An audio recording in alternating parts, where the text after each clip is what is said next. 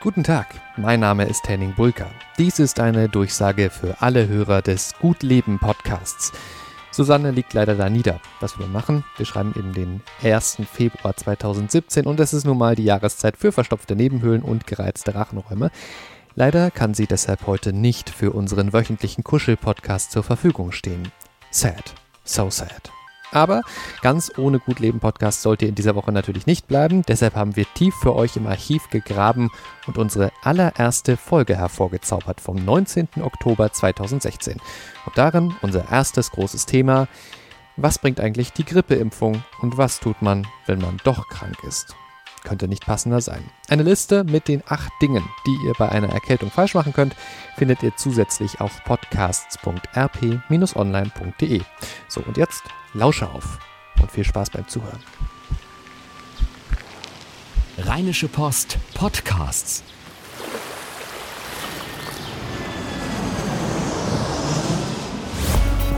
Gut Leben, der Podcast rund um Reisen, Gesundheit und alles, was unser Leben sonst noch besser macht. Äh, kommen wir mal zum ersten Thema, das wir ähm, äh, vorbereitet haben. Das passt zur Jahreszeit. Ähm, wir haben beide eine Mail vom Betriebsarzt bekommen. Hier, äh, wir können uns gerne gegen Grippe impfen lassen. Was sagst du, Grippeimpfung, lohnt sich das? Soll ich das machen? Ja, also du wärst jetzt eigentlich nicht so der typische Fall, ich auch nicht. Wir sind beide gesund, wir sind beide sportlich. Ähm, es ist aber so, dass es für die sogenannten Risikogruppen wirklich Sinn macht. Dazu gehören vor allen Dingen natürlich Senioren, aber halt eben auch Leute, die Vorerkrankungen haben. Das kann zum Beispiel Diabetes sein oder die an Herzerkrankungen leiden, weil bei denen einfach das Immunsystem an und für sich schon ein bisschen schlapper ist. Die erwischt es einfach schneller mal. Die sind vielleicht eben auch nicht so viel an der frischen Luft unterwegs und da macht es schon viel Sinn. Auch für Kinder oder vielleicht für, ähm, oder sehr bestimmt sogar für Ärzte beziehungsweise für Lehrer, ähm, Kita-Mitarbeiter, Leute, die eben viel mit Keimschleudern, wie man so schön sagen könnte, zu tun haben.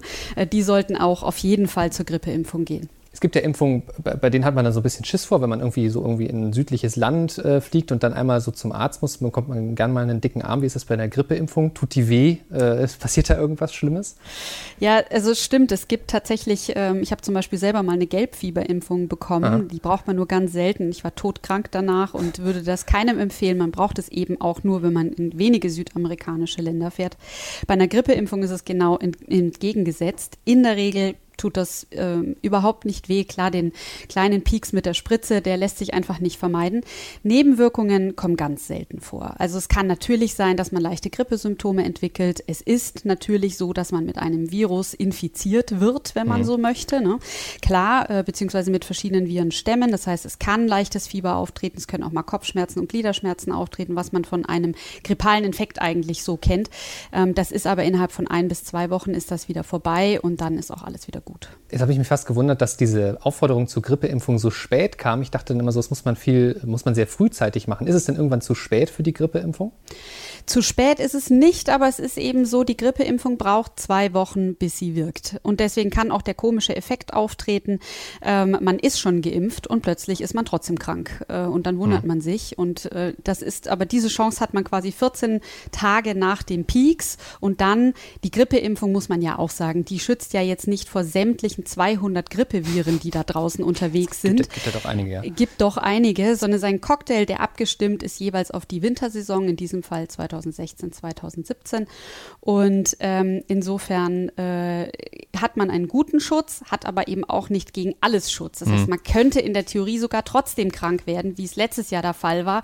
Da war die Schweinegrippe unterwegs, äh, damit hatte man nicht gerechnet. Die war in dem Cocktail nicht drin und damit hat es sehr viele erwischt, ähm, die es vielleicht nicht hätte erwischen müssen. Hellsehen ist es eben dann doch nicht bei dieser, bei dieser ganzen Thematik. Genau. Ähm, man muss ja aber auch sagen, nicht immer, wenn man dann irgendwie mal so ein bisschen Nase hat, ein bisschen Husten und so äh, und vielleicht auch ein bisschen flach liegt, deswegen hat man ja immer sofort Grippe. Manchmal ist es auch äh, nur eine ganz normale Erkältung. Ich kenne so diese Daumenregel, es dauert zwei Wochen, egal was man tut, bis man die Erkältung wieder los ist.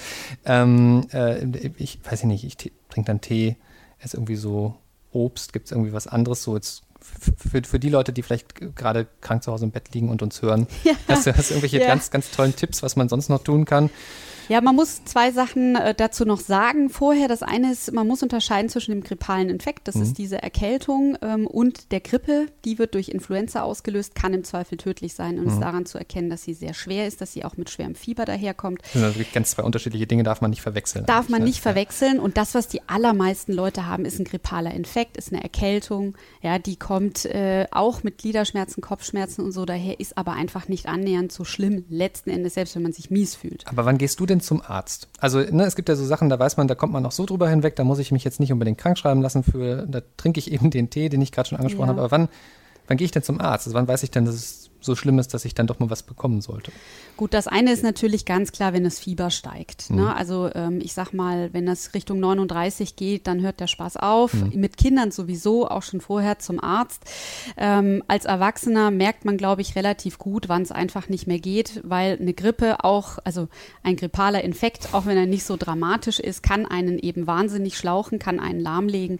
Ähm, und wenn es einfach nicht mehr, wenn die Glieder so wehtun, wenn der Kopf so wehtut, dass man sich quasi nicht mehr konzentrieren kann, dann ist die Gefahr auch hoch, dass man mehr Fehler macht, als effektiv ist im Büro.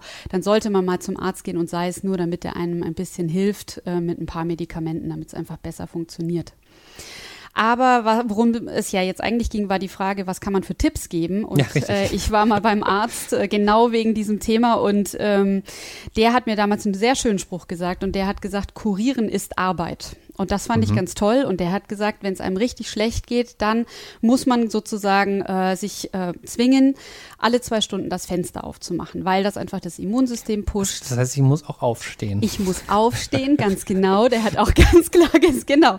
Das, wo man eigentlich immer so denkt, oh, ich möchte nur im Bett liegen, mir ja, geht's so ja, mies. Ja, ja, ganz genau. Der hat gesagt, genau das nicht tun. Natürlich Pausen machen, aber ähm, nicht gleich die 5-Liter-Flasche Wasser neben dem Bett bunkern, sondern den Tee aus der Küche holen, äh, aufstehen, rumlaufen, ähm, durchaus auch mal eine Dusche nehmen, eben regelmäßig lüften ist ganz, ganz wichtig.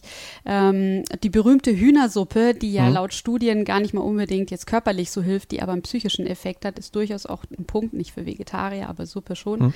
Viel Flüssigkeit und ansonsten sieben Tage kommt sie, sieben Tage bleibt sie und sieben Tage geht sie. So ist das nun mal. Ähm, bis zum gewissen Grad kann man einfach einfach nur warten, weil Antibiotika helfen bei der Grippe nicht.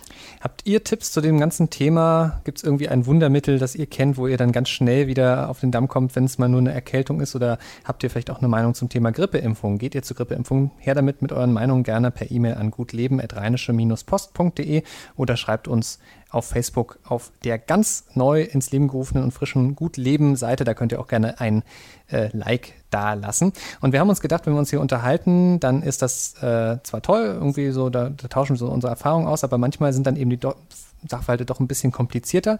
Und dafür haben wir äh, uns ein ganz tolles Format ausgedacht. Und zwar der, na, der Fakt der Woche.